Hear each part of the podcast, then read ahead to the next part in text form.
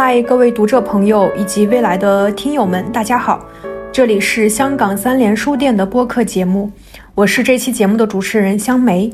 嗯，我们第一期的节目邀请到了香港版读书杂志的执行编辑林勉老师，请他为我们深度分享一下港版读书杂志前前后后以及不为人知的一些出版故事。好，我们请林老师给大家打个招呼吧。嗯，好的，谢谢香梅。各位朋友，大家好，我是香港三联的编辑林勉，目前呢也是读书杂志的执行编辑。今天很荣幸能够代表我们的工作团队，透过播客的形式跟大家来分享和交流。那今天也是我自己第一次录制这样的节目，所以呢，心里是其实是很忐忑的，呃，同时呢，也有一点小小的兴奋。对，其实我们都是第一次以播客的形式跟大家见面。好，我们欢迎棉姐。呃，那我们就呃开门见山的开始吧。因为我自己在读呃读书杂志的时候，有一些问题，其实也是非常好奇。呃，相信我们已经呃读过或者是买过我们读书杂志的读者朋友，也会有同样的一些好奇。嗯，就等于说我是带着读者的一些疑问来跟您进行这样。的一次问答吧，呃，首先有一个问题就是想特别想知道，嗯，这个我们香港版读书杂志的创刊背景，您可以跟大家聊一聊吗？嗯，好的。说到这个读书杂志的创刊的背景，嗯，我想这是一个呃很大的问题。如果要追溯源头的话呢，可以讲很长的一段历史。那今天呢，我就只能长话短说，呃，简单的讲一讲。呃，港版读书杂志呢是香港联合出版集团和三联书店创办的。那这本杂志呢是在我们联合出版集团的董事长傅伟忠先生的倡议和在他的亲自指导推动之下，大家经过几年的努力和筹划，那么终于在二零二一年的七月推出了它的试刊号。呃，其实只要我们稍稍回顾一下三联书店的历史，我们就不难发现，办杂志呢其实是三联一直以来的一个传统，也是三联书店的核心业务之一。呃，可以说三联的源头就是从办杂志开始的。我们可以来看一下它的历史。呃，一九三二年创立的这个生活书店，它的前身呢是生活周刊社。那么，一九三五年成立的新知书店，它的前身呢是中国农村月刊；而在一九三六年成立的读书出版社，它是从一九三四年创刊的《读书生活》这个半月刊发展起来的。那么，还有后来我们大家所熟知的北京三联的读书，再到九十年代中期创办的三联生活周刊，还有爱乐杂志。还有上海三联的书城杂志等等，我们可以看到呢，在不同的时代背景下，三联都有一些非常成功、影响力很大的一些杂志。呃，可以这样说吧，三联的杂志呢是伴随着各个时代的读者一同成长的。那现在我们创办在香港创办读书杂志，您觉得就是当下这样的一个时代？呃，创办杂志是，嗯，是有什么样的一个契机，或者是对于当下是一个什么样的时代，您自己有什么呃自己的解读吗？嗯，好的，那我们嗯刚刚是追溯了呃三联的历史，那我们现在看回到当下的这样一个社会的状况，那这几年呢，可能大家都会经常呃看到或者提到一个概念叫元宇宙。那么近几年，各种随着各种技术技术的加速发展，元宇宙这样一个平行于现实世界的虚拟世虚拟世界呢，已经从呃原来的一个概念，慢慢的变成了现实了。那在这样的时代下面呢，人们的生活方式发生了巨大的变化，那包括我们的阅读形式、阅读趣味也必然会发生巨大的变化。那每一天，大家的呃精力和注意力都会被各种各样新奇的事物所吸引和占据。这个时代呢，实在是太丰富、太精彩了。那对于大众而言，通过文字阅读来获取知识和信息这样一种途径呢，已经慢慢的从一个原先呃一个毋庸置疑的这样一个中心，好像逐渐的已经走向了边缘。那么阅读纸本书呢，更是变成了一种小众的行为。那么刚才香梅问，在这样的一个环境下呢，就是在这样一个纸质出版物已经日渐式微的这样一个大环境下，呃，我们香港三联书店为什么还要创办创办这样一份杂志呢？那我想我。归我们归结起来呢，可以呃讲有两个原因吧。首先呢，在这样一个呃就是文字阅读已经成为一种小众行为的这样一个时候呢，呃面对这样一种境况，那作为出版人，我们会常常去思考，呃我们可以做什么？我们常常会讲一个词叫突围，就是在今天这样的时代，我们要如何突围呢？那香港三联它作为一个。呃，已经有七十多年历史的出版机构和图书品牌，我想它是有它的使命感的。这个时候呢，我们希望通过创办这样一份杂志，重新去倡导一种读书的风气。那希望有更多的人可以透过我们的杂志去，呃，认真的感受阅读的乐趣，去和我们的先人、我们的哲人去对话。那么，从而可以养成一种比较正向的思维方式，呃，这是我们创办读书杂志的一个初衷。嗯，那第二个呢，我认为，呃，我们香港三联创办这样一份杂志呢，是具有一定的现实基础，或者说具有一定的现实条件的。呃，当然，首先是三联的这个品牌。上面也刚才也说到，就是三联书店，它已经有到今年已经有七十五年的历史了。那这个过程中呢，出了不计其数的好书，嗯，从而积累了一大批宝贵的文化资源，也得到了非常多呃文史哲、社会科学领域的大家们、学者们的信任。呃，我们有很多编辑都和作者彼此之间成为了非常好的朋友。那在读书杂志的筹备阶段，我们邀请了很多位在当今的各个学术领域，呃非常有影响的学者来担任我们的呃顾问，他们也都呃欣然应允，并且呢也给出了很多具有建设性的指导意见。呃，今天呢也借这个机会，呃特别感谢金耀基、李卓芬、陈平原，嗯还有陈万雄、梁元生。许继林、郑培凯等等诸位先生，感谢他们对读书杂志的关爱和帮助，在我们这样的一个起步的阶段。呃，再一个呢，呃，香港是一个呃有着特殊的呃历史经历和特殊地位的这样一个城市。那么在这样一个地方办读书杂志，我们觉得在呃中西文化交流、呃文明互鉴。这样的层面上呢，也可以有一些空间和话题去挖掘的。那这些呢，可以说都是呃支撑我们来办这份读书杂志的一个信心吧。呃，这里我还要说一下，就是有关创办读书杂志的背景和原因呢。如果朋友们还呃希望可以了解的更加深入的话，呃，建议可以去搜一篇文章来看一看。这篇文章呢，就是我们联合出版集团的董事长傅伟忠先生他在读书杂志的创刊之际所写的一篇长文，它的标题呢就叫《香港三联书店为何创办读书杂志》。嗯，这篇文章呢非常全面透彻的解答了这样一个问题。那感兴趣的朋友呢，可以去找来读一读。好。谢谢棉姐。其实这里也想给大家打个广告，大家想看这篇文章，或者是想了解更多读书杂志的关呃其他内容的话，可以关注一下我们的香港三联的公众号，就是这上面会有很多很多的内容，我们第一时间会在这个平台上面发布，嗯，大家可以先去关注一下。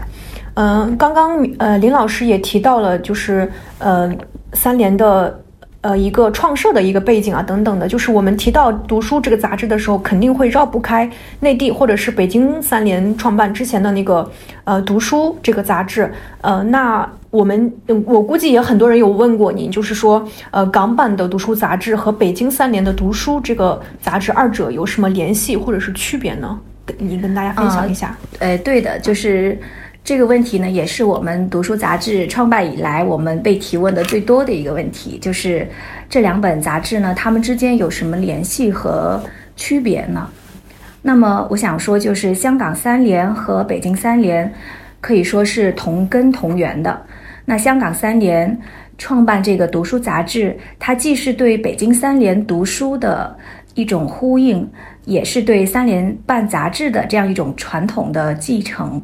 呃，北京的读书也好，三香港的三呃读书杂志也好，这两本杂志的内容呢，它都是以书为中心的。那凡是和书和书有关的人事和现象，都是这两本杂志他们所共同关注的对象。嗯，我想这是他们之间的联系和相同之处吧。那他们两者之间有什么区别呢？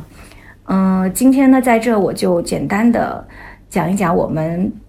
自己对这个问题的呃一些理解吧。嗯，我想首先由于创刊背景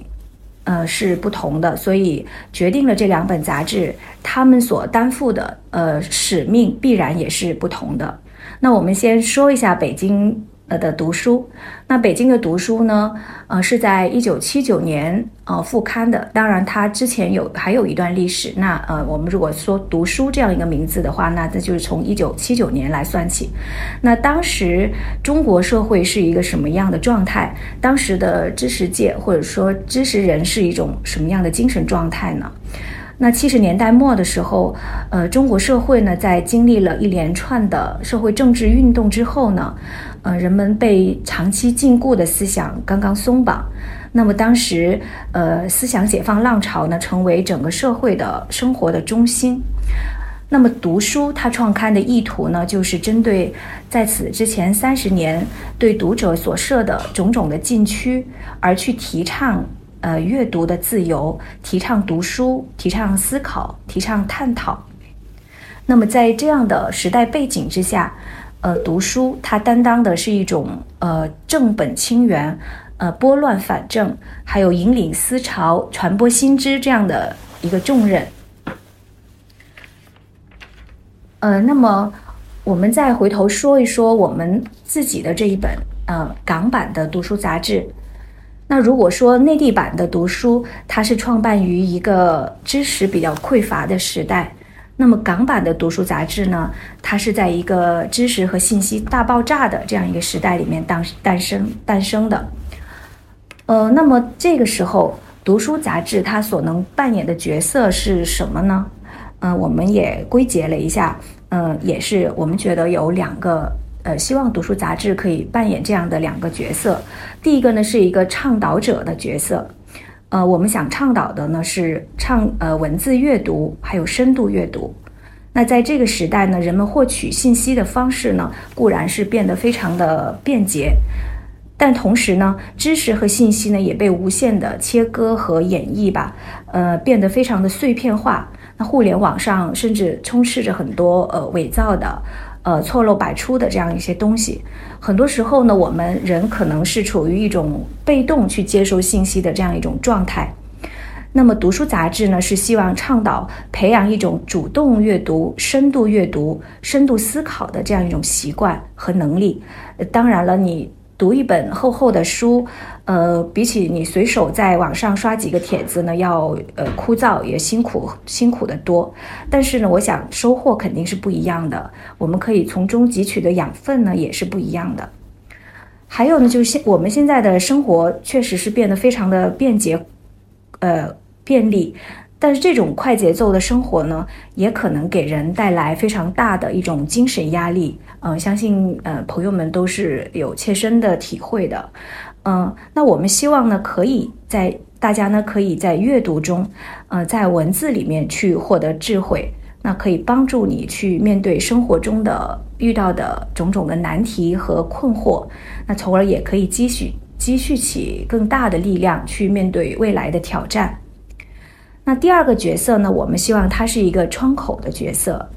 嗯，香港是一个就是荟萃中西文化、华阳杂处这样的一个城市。那在这里创办这样一份文化刊物呢，我们也希望在这个方面可以去探讨一些问题，去做一些文章，就像一个窗口一样，起到一种互鉴的作用。哦，这里互鉴可以是两个互鉴，第一个呢是呃看见的见，那第二个呢是一个借鉴的鉴，就可以有两个互鉴这样的作用。那我想呢，这是这两本杂志它们之间不同的地方。那他们这种不同的使命、不同的角色呢，我想也是由呃两个非常不同的时代他们所决定的。呃，然后刚刚听您介绍读书杂志的在香港创立的这样的一个想充当的一个角色和定位，嗯，我想可能也是吸引很多人去继续来翻开这本杂志的一个呃一个想法吧，嗯。您提到读书杂志，然后我我我特别想问，就是在在呃做这些内容的时候，嗯，吸如果如何做到吸引读者，或者是说您如何做到呃这个内容的严肃性或者可读性，如何让它做到一个平衡，或者是二者如何兼具这个问题，我想听您您的分享。嗯，好的。那说到严肃性和可读性如何兼具？我想，这应该是呃所有出版人都经常思考的一个问题，也是很多做学术研究的人，嗯，很多写作者他们都在追求的目标，而不仅仅是我们这本杂志所面对的问题。呃，那么作为读书杂志的编者，嗯，我想也可以谈一谈我们自己对这个问题的一点看法吧。嗯，所谓严肃性，我们可能呃更愿意把它理解为是作者写作的态度和我们编刊的态度。呃，那我觉得只要作者他的写作是真诚的，他所写的内容呢是真实无误的，而我们编刊呢也是呃合理筹划、细致认真的，那我觉得这份杂志呢，它应该说它就是严肃的。因为它体现的呢是，呃，作者和我们编者对读者的一种一种尊重。我想我们的这种呃审慎严肃的态度呢，也是可以通过文字去传递给读者的。但是呢，严肃呢，它不一定等于高深，更不是说要故作深沉，啊，不是说一定要把文章写得特别的深奥，把我们的刊物编得特别的阳春白雪，这样才才算是严肃的。那当然，水平高低呢，可能就是见仁见智，是另一回事情了。那所谓可读性呢，是我想是指那个文章它呈现出来的一个面貌，呃，文字的风格等等。那这是从读者的感受上去考虑的。那我们会结合杂志的定位。呃，还有文章的这个目标的读者对象，从这些方面去努力，那尽可能的呃，令到我们的内容呢比较呃容易亲近，呃，不去人为的设置太高的这个阅读门槛，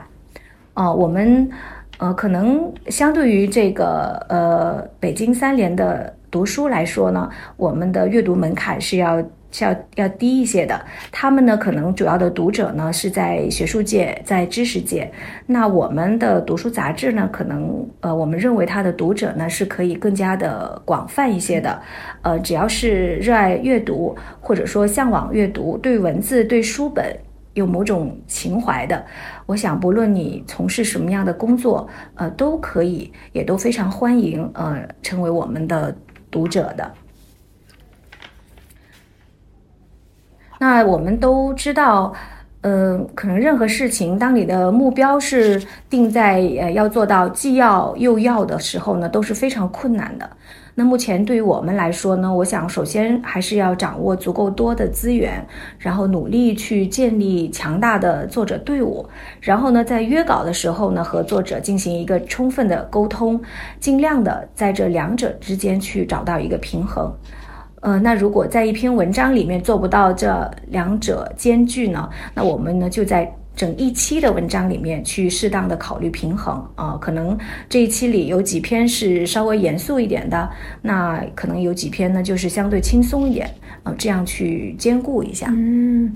既然就是谈到了呃文章啊，还有约稿的这些呃内容方面的东西，那借着这个机会，也请林老师就是给大家。呃，介绍一下，尤其是那些还没有读过、没有买过读书杂志的朋友们，介绍一下港版的读书杂志，它的里面的内容和它的特色是什么？可以就是详细的展开讲讲。嗯，好的。那可能很多朋友，尤其是内地的朋友，呃，都还不知道我们这本杂志的存在，所以我今天也利用这个机会，我就呃稍微具体的给大家介绍一下我们这本杂志。嗯，香港三联的读书杂志呢是创办于二零二一年的七月，目前它是一本季刊，呃，逢一月、四月、七月、十月出刊，每年呢出版四期。呃，那联合出版集团的董事长傅伟忠先生呢是亲自担任读书杂志社的社长，呃，总编辑呢是集团的副总裁，也是现任香港出版总会的会长李家驹先生。执行总编辑呢是我们香港三联的总编辑周建华博士。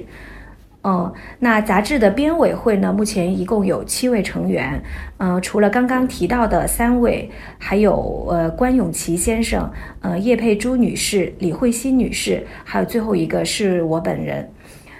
呃，杂志在创刊的时候呢，呃设置了六个栏目，分别是文化焦点。书人书事专栏、出版人语、书评，还有阅读前线。那接下来我就依次的呃给大家介绍一下。首先是文化焦点，嗯，这个栏目呢，我们每一期会策划一个和文化相关的主题，然后呢，围绕这个主题，呃，组织四到五篇的稿件。嗯，那文化的范围就非常的宽泛了，所谓万物皆可文化嘛。那么我们的侧重点或者说我们的特色是什么呢？呃，其实有关注我们杂志的读者呢，应该也能看出来，从试刊号开始，我们的这个文化焦点这个栏目的主题呢，先后有，呃，考古发现的香港，嗯，衣食住行中的中西文化体验，香港粤剧，香港故宫，香港人的农历新年，香港的元宇宙文艺创作，还有香港的饮食文化等等。那可以看出来，我们选取的主题呢，都是呃，要么就和香港本土文化有关的，要么呢就是和中西文化交流有关的。那这个栏目呢，相对于呃后面的其他栏目呢，它在呃版面上，就是在图片啊、色彩啊版面上都会更加的丰富，嗯，比较灵活和轻松一些。嗯，也可以说这个栏目的内容呢，是我们整本杂志里面岗位最浓的一个部分。对我之前在读这部部分的时候，有文化焦点，其实它非常醒目，因为它放在很前面的位置，然后也会呃用呃也会请香港本地的一些作者啊，或者是一些。呃，文化的学者带着大家走到香港的大街小巷，或者是一些名胜景点里面，去探讨一些可能往常游客或者是当地人可能不易发觉的一些事情。就是感觉文化焦点其实是也是一个更加让嗯其他人或者读者来了解香港的一个途径。嗯，对的，香梅说的很对，因为。呃，我我们也觉得，就是文化焦点这个栏目呢，它对于香港本地人来说呢，它可能是一个让他们更加。呃，更加深入的去了解自己所在的这样自己生活的这样一个城市。那么，对于呃香港以外的，比如说中国内地，还有台湾，甚至海外的呃香港以外的读者来说呢，也是可以帮呃帮大家就是去呃更多的认识香港的这样一个我们的这个目的主要是这样的。嗯，哦，那接下来我。讲一下第二个栏目，呃，第二个栏目叫书人书事，那这是我们杂志另一个非常重要的板块。这个栏目呢，主旨是写大人物的，写大家的。呃，我们有一个小标题叫向时代致敬啊，对，呃，主要是呃写一些文史界啊、出版界的一些成就卓著的大家，那也有一些科学家、艺术家，但目前呃这块还不是很多。呃，比如金耀基先生就曾经为我们写过一篇讲杨振宁先生的。呃，那这个栏目呢有一个呃比较鲜明的特点，我可以介绍一下，就是他的撰稿人呢都是和这些大家呃熟识的，呃，可能是他们的学生啊、弟子啊、好友啊或者同事啊等等，那跟他们都是有就是有有交往的这样的经历的。那我们是希望这些文章呢，呃，它可以既能让读者至少在某种程度上去了解这些学问家、这些艺术家的成就和贡献，也可以从撰稿人和大师们的这种交往的点滴中去看到一个更加立体、更加生动的大师的形象，去感受他们的人格魅力。那这也是刚刚提到的所谓严肃性和可读性兼备的这样一种呃努力跟尝试吧。对，而且在书人书事这个栏目当中，嗯，就是如果你细读的话，会发现就是那些非常地位很高，或者是在我们看来是很大咖的这些学者、教授之间，可以挖掘到一些非常令人就是完全不为人知的一些小故事，然后也会呃体会到他与别人相处，或者是别人写他的一些事情的时候，会发现一些很温暖的点。或者是，然后就是呃，会对这个学者或者对这个教授会有一个更加立体和丰富的一个形象，就是会呃，除去以往我们对他刻有的一些印象之外，还会就是使这个人物更加的丰富和立体和饱满，就会产生一个新的印象。我觉得真实书人书是，嗯，就是除了学术之外，就是带给大家的一个另另外一个比较亲近的一一种感受吧。嗯，对的，就是我们，所以在我们在这个栏目约稿的时候，作者我们都是经过呃，就非常用心的去考虑的，就是这个作者呢，一定和这位大师呢是有有过亲身交往的经历的，啊，对他们是有非常足够的了解的，这样的作者我们才会考虑去向他邀约。嗯，对。那接下来我再说一说这个专栏这个栏目。呃，目前呢，我们有呃相对稳定的专栏的作者呢有几位，呃，包括有那个香港作家、浸会大学的客座教授林佩里先生，还有呃香港地方志中心的执行总编辑蔡思行先生。呃，那林先生呢，他是主要是写有关外文书的题目的，他会分享他阅读外文书的一些心得体会。或者呢是介绍一些外文书的作家、外国文学作品等等。那么蔡先生呢，他呢同时也是一位藏书人，他收藏了很多的二手书，所以呢他主要是写有关香港二手书的题目。那他是一位很年轻的呃藏书家，那由他来写这种呃古老的古旧的二手书，那这种反差感呢也是非常有意思的。那还有一位呢，是我们的出版前辈，也是联合出版集团的前总裁陈万雄先生。他呢，主要会呃和读者分享自己编书、写书、读书、卖书的经历和心得。他把这个专栏起名叫做“四书人语”。呃，那除了专栏呢，陈先生他也会给我们写一些其他的文章。呃，他是一位呃很勤奋的学者型的出版人。那他现在已经是七十多岁的高龄了，但他仍然非常关注学术前沿，经常会参加各种嗯学术活动啊，经常写文章。比如前面两期呢，嗯，陈先生就写了两篇关于他的老师牟润孙先生的学术思想的文章，也都非常的精彩。嗯，那还有一个栏目呢，叫出版人语。那现在呢，呃，改名改为叫出版内外。这个栏目呢，主要是分享有关图书出版背后的一些不为人知的故事。那还有编辑和作者之间呃交往的故事，还有一些呢是我们出版业界的研究和分析的文章等等。那这个栏目的作者呢，很多就是我们出版界的前辈，还有我们呃。的出版同仁，我们身边的同事，其实对于很多人来说，就是出版社、呃，出版行业究竟是在做什么工作的，很多人其实不是很清楚的。所以，我们也是呃，也也是出于这样的一种意图吧，也希望能和更多的读者朋友去分享，就是编辑他日常是在干什么的啊？就出版一本书，从从那个作者交来稿件到我们可以。到呃交给印刷厂去印刷，这中间经历了一些什么？对，还有一些就是呃作者和和那个我们编辑之间的一些很感人的呃交往的故事，这些我们都希望可以分享出来，让大家呢更加的了解我们这个行业，了解编辑。对对对对。那好，接下来我就说一下，呃，书评一还有一个叫书评的栏目。那作为读书杂志来说，这个呃不用我多说，这是一个我们非常重要的一个板块。那每一期呢，我们都会刊登五篇左右的书评文章，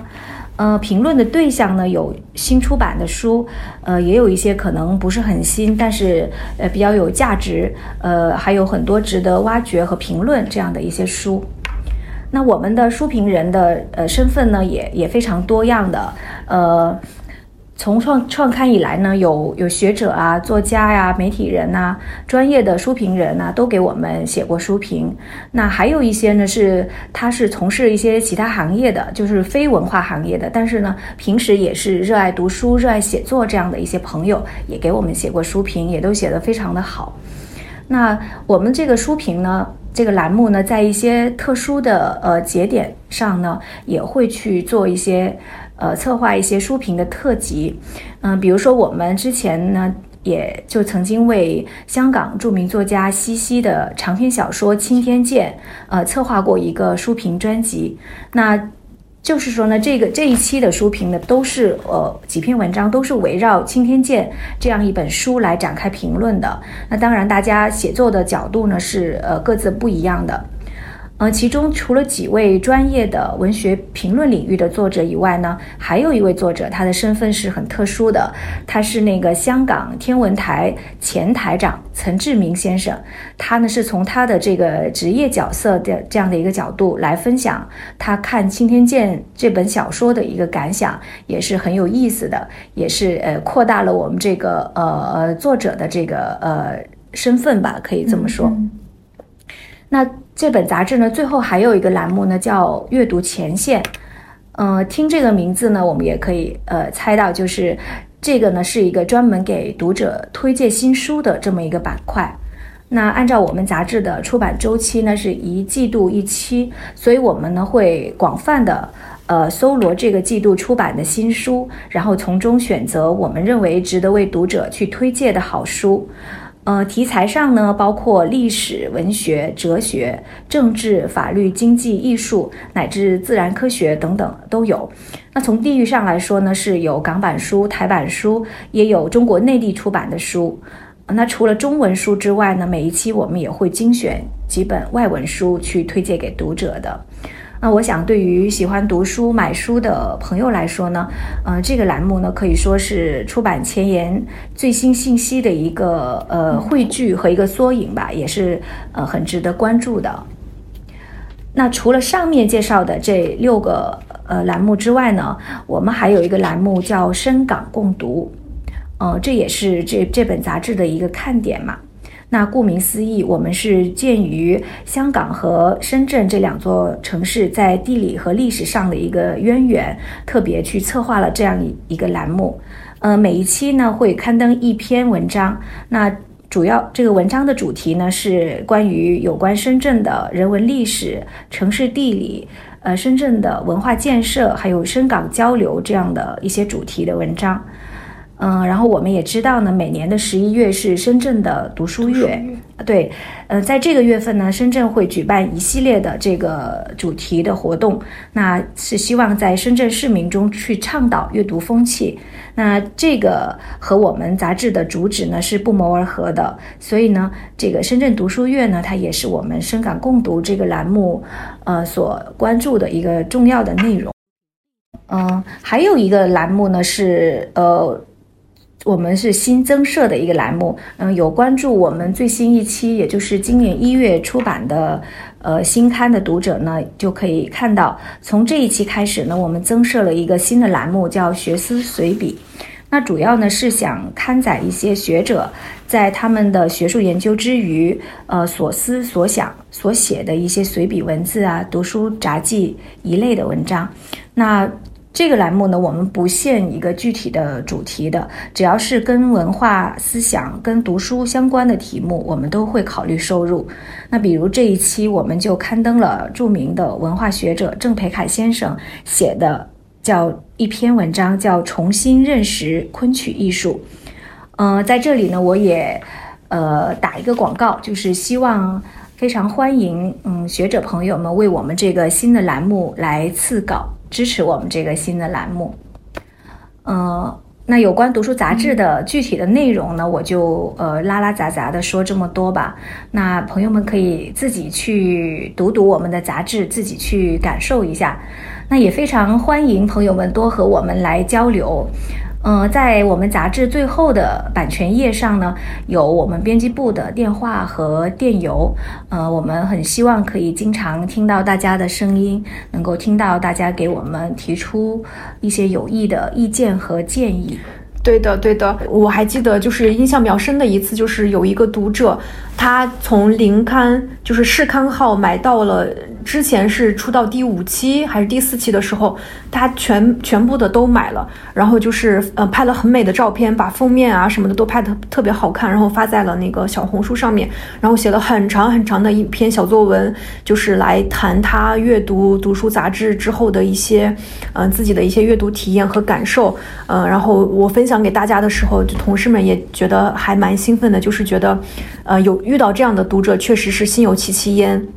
然后我们的封面啊，这些的也是，嗯，我觉得就相对于其他的杂志来说是，嗯，比较特别一点吧。因为像现在出到第六期，其实一一共已经有七本杂志了。就这七本杂志放在一起的时候，就光从那个封面看起来也是。呃，非常令人赏心悦目的。呃，那既然说到了封面，您呃林老师这边就是有没有呃印象深刻或者是值得跟大家分享的一些呃封面故事，可以跟大家聊一下的吗？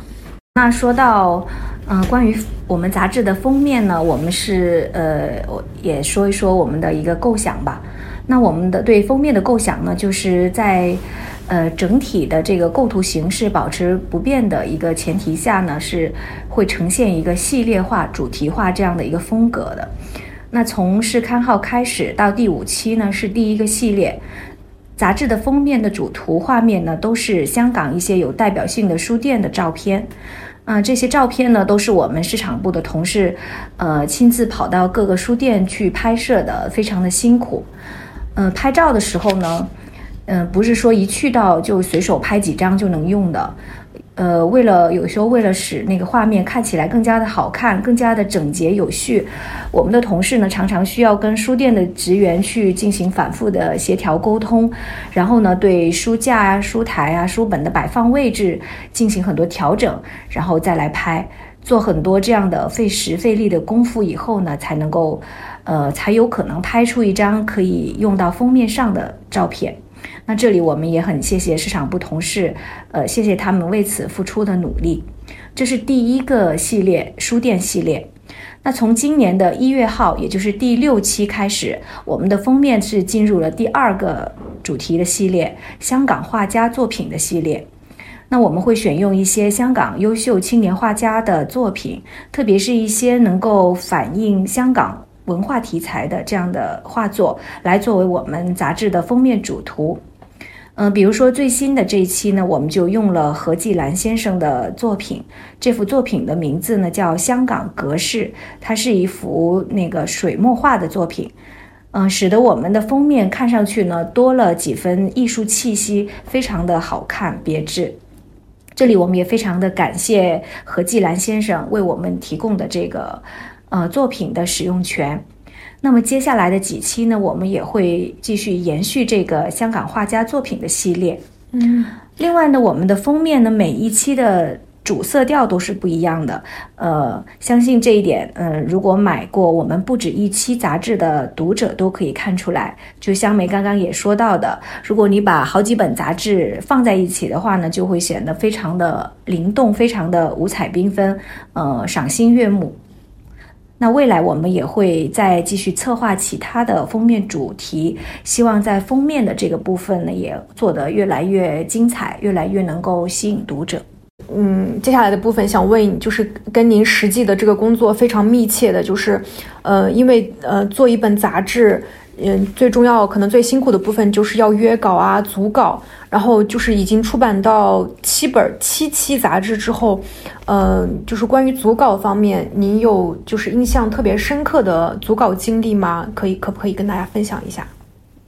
呃，对的，说到组稿呢，这确实是我就是最重要，也是呃占据我。最多的时间和精力的工作吧。那说起来呢，是有很多很多的故事可以讲的。呃，因为时间有限呢，我就呃和大家分享几次就令我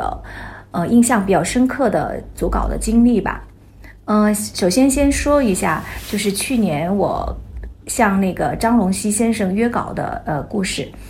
我们都知道，张先生呢现在是呃香港城市大学比较文学与翻译讲座教授。那么关于张先生早期的经历，相信很多人呢也都有所了解的。那么在上个世纪八十年代初的时候，张龙溪先生刚刚踏上学术道路的时候呢，就以他非常出众的才华，得到了钱钟书先生的赏识跟提携。那么两个人呢，可以说是。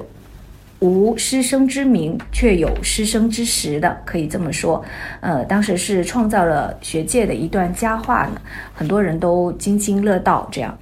那于是呢，我们就呃想约张先生来给我们的书人书事撰稿，请他来写一写呃钱钟书先生。那在此之前呢，我是不认识张先生的。呃，我们在成大的网页上找到张先生的电邮之后呢，我就呃非常贸然的给他写了一封约稿信。嗯，老实说，我自己当时呢心里是没有抱多大的希望的。呃，因为张先生他是名满天下的大学者，而我们只是一本创刊不久，就还谈不上有什么影响力的小杂志。呃，我跟他呢也是素不相识的。但是呢，出乎我意料的是，在我的电邮发出之后，我很快就收到了张先生的回信，而且他爽快地答应了我们的约稿。呃，他在回信中呢说，他从九十年代来港，那么至今已经有二十多年了，他早就把香港视作自己的第二家乡啊。我们知道张先生他呃是四川人，对，嗯。因而呢，他很他说他很愿意为这样的一本香港的杂志来写稿，呃，回信呢是言辞非常的恳切，令人感动的。那后来呢，张先生因为手头有两本稿。在写，所以使得最初我们计划的这个交稿的时间呢往后推迟了一些。那中间张先生还专门给我写了一封电邮，嗯，很详细的跟我说明了他手上正在写作的两本书稿的情况和进度，以及他就是推迟我们这边的交稿的一个原因。那我当时心里是非常的感动的，就觉得这样的一位就是非常成就卓著的大学者，在我这样一个就是。素昧平生的一个后辈面前呢，没有半点的架子和威风，而是那样的真诚，那样的评议。所以最后呢，江先生是给我们写了一篇他在八十年代跟钱钟书先生交往和进行一些呃有关中西文化的学术探讨的一些一一篇文章，非常的内容非常的扎实，然后文笔也非常的精彩古雅。那这一次的组稿经历呢，可以说是让我看到了一位大学者的学品和人品，非常的难忘，也令人非常感动。嗯，后来张先生在在成大举行他的新书发布会的时候呢，还特地发了电邮给我，叫我去听。那我自己也总算是亲至了先生的风采，非常的开心。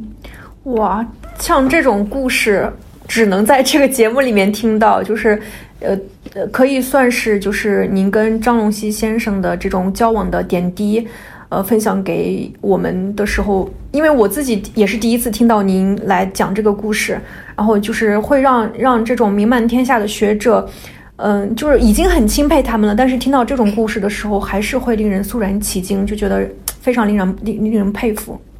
对的，对的，非常的难忘，也觉得自己从他们身上学习到了很多就非常宝贵的品质。对对对，还有吗？除了张龙溪先生之外，嗯，可以再讲一个，就是呃，跟郑培凯先生约稿的这样的一个经历吧。那我们知道郑先生呢是著名的文化学者，他在两岸三地呢都非常的活跃，也非常的受人尊重的。那他早年在耶鲁大学攻读博士的时候呢，他的导师就是，呃，著名的汉学家石景谦先生。郑先生呢，他对我们的读书杂志呢，一向是特别的关心和支持，从一开始呢，就呃答应做我们的呃顾问，然后呢，后来也是多次的给我们赐稿。那石景先先生去世的时候呢，郑老师就给我们写了一篇文章。那石景先先生是二零二一年的十二月二十五日去世的，如果没记错的话。那当时的那一期杂志呢，我们已经啊在已经早就截稿，而且进入了编辑排版的一个收尾，就是准备在一月份出的这个杂志。那为了赶在那个档期能够刊发这篇，呃，史先生的这篇纪念文章呢，郑老师是非常不辞辛苦的给我们，呃，就在几天之内就赶出了一篇非常好的文章。他是以重读石景谦先生的旧作的这样一种方式来怀念他自己的老师，写的也非常的好。嗯，也这个事情呢，也令我们觉得非常的，呃，也是非常的感动。嗯，那大概在。今年的九月的时候呢，就是郑老师又给我们投来一篇稿子。那当时因为我们自己工作安排的原因呢，就呃过了一段时间都没有没有正式的去答复他，我们要不要用这篇文章。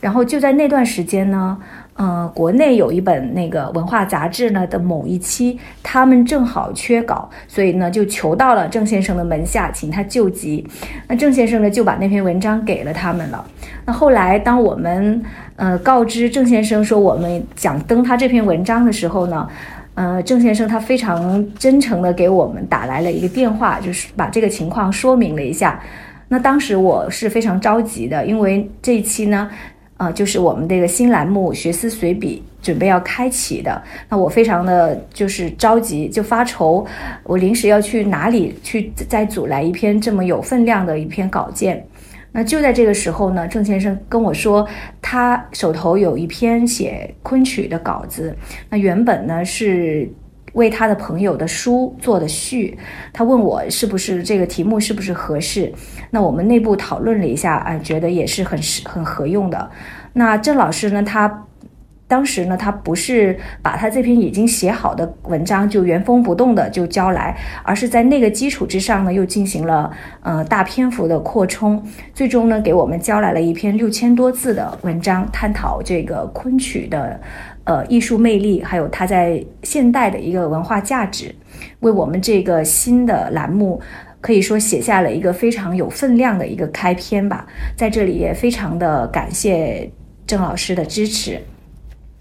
嗯，那今天呢，我也想借这个机会呢，呃，特别的感谢一些学者朋友对我们的支持和帮助。呃，例如呢，有香港岭南大学的黄玉博士，还有华东师大历史系的唐小兵老师等等。那他我们知道，他们都是一些非常优秀的青年学者，他们的思维都很活跃。呃，然后他们对读书杂志非常的关心和支持，呃，不仅呢亲自帮我们写稿，还常常帮我们引荐作者啊，出谋划策啊，帮我们一起来搞一些活动啊，真的非常的呃感谢他们。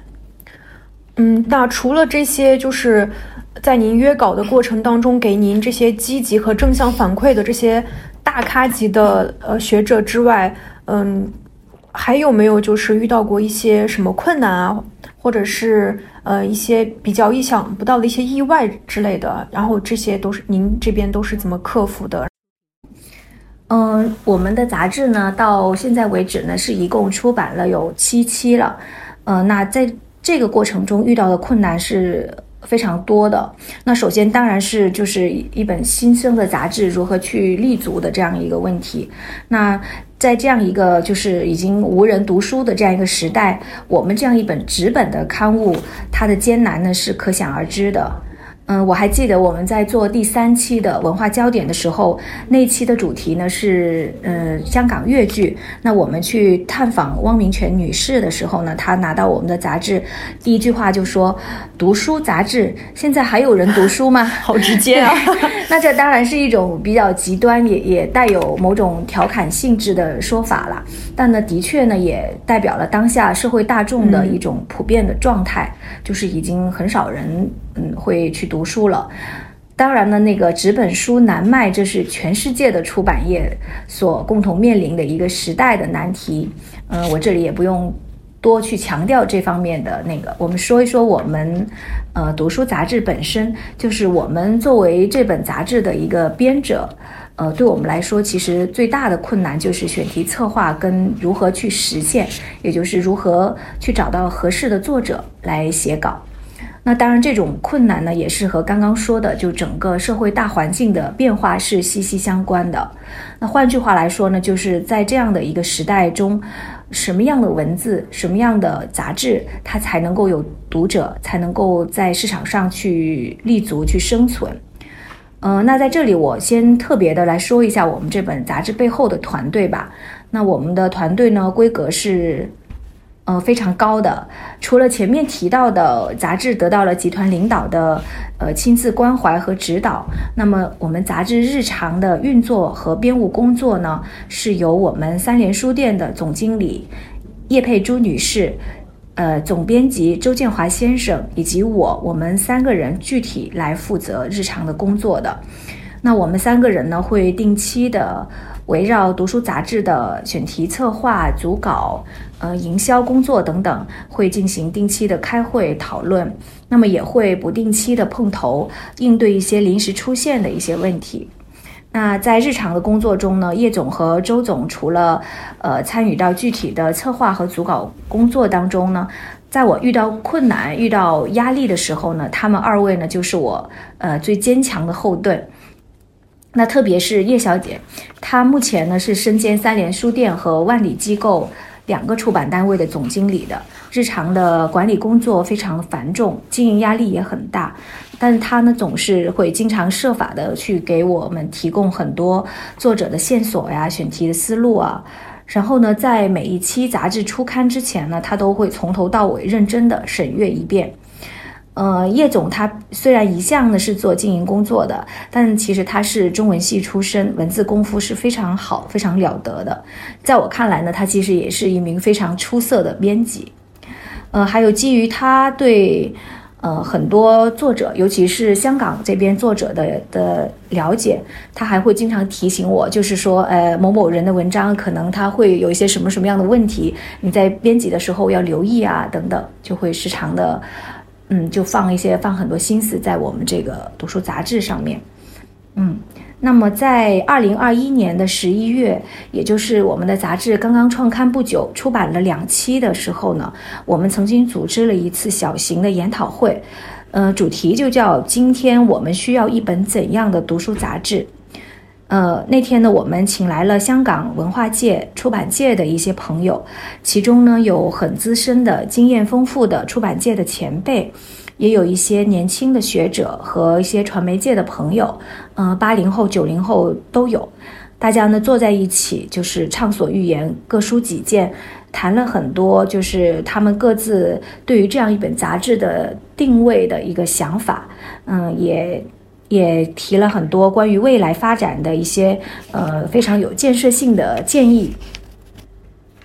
再一个呢，就是我们呃在有了一些选题的思路之后呢，怎么样去实现它，这也是一个困难。嗯，首先找作者当然是一个困难了，那其次。呃，有时你可能找到了你认为合适的作者去写了，但是呢，交出来的东西呢，可能又跟你预想的会有一定的差距。呃，有时呢，甚至是非常不理想的。嗯，那我想我们分析一下这个原因，可能由于我们是一本新的杂志，在稿件上呢没有什么储备的。那刚开始的几期呢，所有的稿件都是当期策划、当期去邀约的。那每一期呢就有二十多篇文章。组稿压力是非常大的，是我们一个非常大的困难吧，可以这么说。那加上我们的杂志是呃刚刚创办的，所以很多作者他对我们杂志的定位和要求呢也不是十分的了解，所以有时交来的文稿呢在风格上也会有一有一点参差。嗯，但是我想这个问题呢，随着呃时间的推移，随着我们的这个资源逐渐的积累。然后那个作者的队伍慢慢的壮大以后呢，这个问题我想是可以逐步的得到改善的。嗯，希望读者朋友们可以给我们一些多一些时间和包容，相信今后我们稿件的水平会越来越稳定，越来越好的。对，其实读书杂志创刊到现在还不到两年的时间嘛，嗯，接下来其实这边呃，您这边已经开始准备第八期的出版的一些工作，嗯，我们不管是作为就是。编者也好，还是希望读者也好，都希望读书杂志可以嗯越来越好，或者是嗯就是让成为一个读者越来越喜欢的一本杂志。那您刚刚提到，就是说呃其实呃很大的困难就是在于出呃选题思路啊、策划等等的，嗯这些其实这些就是呃以就是以内容为主的。那您觉得读书杂志？它能够吸引读者的点有哪些呢？就是从您的这些选题思路啊、策划的角度来来看的话，嗯，这本杂志能够吸引读者的点，嗯，我想这个问题也也不是很好回答，不如就先说一说我自己是如何被这本杂志吸引的吧。那我自己第一次看到这本杂志的时候呢，其实也是一个读者的身份。哦，那个时候您还没有来三联。对的，对的，对。呃，我是在二零二一年七月的香港书展上，呃，在三联的摊位上第一次看到这本杂志，当时是刚刚出了试刊号的。那首先我是被它的封面所吸引的。呃，试刊号的封面呢是一种非常深邃而优雅的灰蓝色，它的主图呢是一张书店的照片。嗯，它的光线呢不是那种。特别明亮耀眼的，而是有一些昏暗。然后呢，画面的远处呢是整齐的落地书架，近处呢是一张就是重点图书展示的一张书台。然后整个画面呢是给人一种安静，然后又略带一点文艺气息的这么一种感觉吧。然后呃，读书杂志四个非常古朴的隶书的字体，白色的大字体又非常的醒目。嗯，使得这本杂志呢，在一大堆的书封里面呢，能够显得非常的特别，也很脱俗，很吸引眼球。那当时我就翻开这本杂志，呃，看到了很多就是大名鼎鼎的学者和文化人的名字，呃，包括许继林啊、郑培凯啊、陈万雄啊、嗯、芷安啊等等。那于是那天我就呃几乎是站在三联的这个摊位上，呃从头到尾的把这本杂志看了一遍，把这个试刊号给读了一遍。当时心里呢就呃非常的喜欢这本杂志，嗯，感觉它的文字呢非常的精呃真诚又清新，呃版面设计上呢也很用心，非常的契合杂志的内容，呃充满一种浓浓的书卷气，能够让人一下子就能静下心来去阅读。呃，因为我自己一直也是在出版行业工作的嘛，所以拿着这么一本书，我是能够呃非常能够体会到他的这个创办者的所付出的这个心血和努力的。那当然那时候我还没有想到，就是我和这本杂志之间还有这样深厚的缘分，能够在不久不久之后呢就参与到他的的那个编辑工作里面来，真的是很神奇、很奇妙的一种缘分。对我是在试刊号出版之后，呃，来到三联的。那然后从创刊号开始，对我们有一个试刊号，然后还有一个创创刊号。对，呃，就从创刊号开始呢，我就有幸的成为读书杂志的工作团队的一员。那从那个时候开始呢，呃，怎么样去塑造这本杂志的风格和个性，使它能够吸引一批读者，就成为我。呃，日常就是常常放在心上的这样一个问题。读书杂志呢，它既然以读书来命名，那么它的内容呢，就必须要和书和读书是密切相关的。所以我们希望可以把对书的这种关注呢，把它切切实实的贯彻到它的内容里面。那具体是怎么做呢？首先是，呃。我们的杂志呢会刊载很多主题就和书是直接关联的文章，比如说就是呃分享读书心得啊、读书札记啦、书评啦，还有我们刚刚所说的就是推荐新书的这个阅读前线啦，这些都是非常直观的，就是一看就明白这和书是有关系的。那么除此以外呢，对一些就是从题目上看可能和书不是直接关联的，我们在约稿的时候。我呢也会跟作者进行充分的沟通，希望他们在写作的时候，在行文的过程中呢，可以适当的去穿插介绍、推荐一些就是和他所写的这个题目相关的一些书，那么可以方便。对这个题目也感兴趣的读者呢，可以按图索骥，呃，借鉴读者的过往的这个阅读经验，然后根据作者提供的书目呢，去进行延伸，去进行一种更加深度的阅读，而不仅仅是停留在这个文章这一篇文章浅尝即止。那我想，这可能是读书杂志最大的特点，也是这也是我们读书杂志的总编辑李家驹先生经常强调的。嗯，很多题目大家都可以写，可以出。那么当它出现在读书杂志上的时候，它可以或者说它必须和其他的杂志有什么不同之处呢？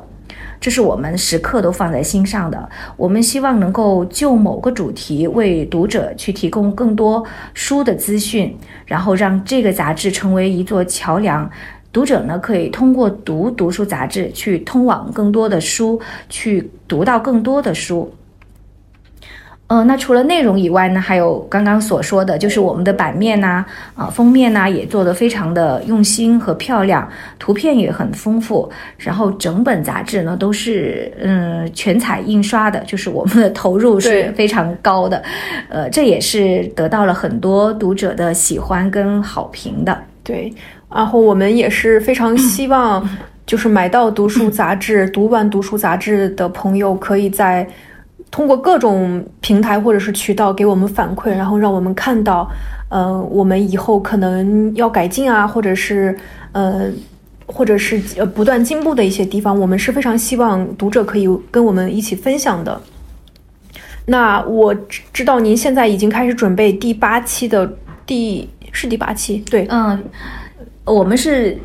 呃，就是说。写在那个杂杂志上是叫第七期的，但是实际上它是第八期，因为我们有一个试刊号叫第零期，对对对，这样的。对，然后那可以小小的透露一下接下来的一些出版计划吗？嗯，好的，那我就简单的说一说我们接下来的一些计划跟一些想法吧。嗯，首先在内容上呢，我们会可能会考虑，就是在专栏这个板块呢，会增加一些有分量的内容，然后呢，也会去邀请一些更加有影响力的作者来加盟。那比方说，目前我们在编辑的第七期，就是在即将在四月份出版。对，我们会开启一个在专栏这个栏目会开启一个小的专栏，叫八十年代回望。那这个这个八十年代回望呢是什么内容呢？是，呃，我们是邀约了一批就是八十年代的时候在香港文化界成长并且，哎非常活跃的一些朋友。那包括文学界、呃传媒界、出版界，还有影视文化界等等，邀请他们来写一写文章，然后对那个时代做一个回望和总结。嗯，也希望呢，对当下的社会，尤其是年轻人呢，有一些启示的意义，就是会引领启示一些思考。嗯，对。那八十年代我们都知道是香港一个非常辉煌的一个时期，那很多其实是有很多东西去值得去回顾跟去深入探讨的。对，也可以对照内地改革开放之后的一些。社会环境的变化等等的，对的，对的，在我们这个呃八十年代回望这个呃这个专栏里面呢，会呃有很多就是提及就是当时呃内地跟香港的一个交流跟互动的这样的一些内容。对，那当然也我也希望呢，我们也希望可以在这个呃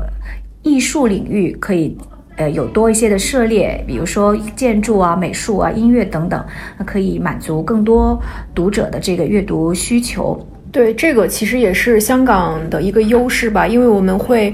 经常看到香港会有很多呃非常有分量的一些展览啊等等，例如像今年马上要开始的巴塞尔艺术展，还有就是其他其他的一些文化艺术方面的一些很很有影响力的一些活动，其实也也可以作为优势，也是一个读者可以通过。呃，这样的一些内容可以更加了解香港的一个途径吧，就是已经充满很 很期待，我自己已经很期待了。对，就是设计啊、艺术这一块，其实也是我们香港三联的我们在呃图书领域的一个非常强的一个重点的板块的。其实我我们也希望可以就是，呃，跟杂志来进行一个资源的共享啊，可以在这这些方面可以挖掘更多的内容来就满足像像刚刚香梅说的，就是这种呃像香梅一样对艺术方。面感兴趣的这样一些读者的这个需求，对，这是我们内容方面的一些计划跟想法。那除此以外呢，我们也希望就是可以，呃，未来可以定期或者不定期的去举办一些活动，嗯，比如说读者交流会，那么会可能会邀请一些读者的代表或者有兴趣想参与的这样一读者，我们一起坐下来，就是大家面对面的来，呃，聊一聊，就是听听读者对我们杂志的一个感受啊，一个评价呀，然后呢，杂志呢也会考虑在适当的时候呢，会增设。读者投稿这样的类似这样的板块吧，让读者可以参与进来，哎、读者也变成作者，作者对对对。啊，其实我们最近已经有收到呃一些读者的投稿了，对对对。那后面我们会认真的来考虑这个事情。呃，另外呢，也会以读书杂志的名义来举办一些主题读书会。那目的呢，也是呃希望加强和和作者、读者之间的联联系，然后构筑一个呃联系和交流的这么一个平台，让大家有更多的面对面交流的机会，然后一起呃合力来做好我们这本杂志。对，非常期待。就像其实前阵子我们因为三联有自己的读者群嘛，微信读者群，其实已经有读者在问，就是说，呃，有呃希望能够举办定期或不定期的举办这样的线下的读书会，有有表达这样的一个愿望。那么我想接下来。嗯，通过读书杂志可能会实现这样的一个交流的一个活动，所以就是我们可以期待一下，然后等最后看能不能成型，然后希望读者也跟我们大家一起呃互相参与，互相来互动。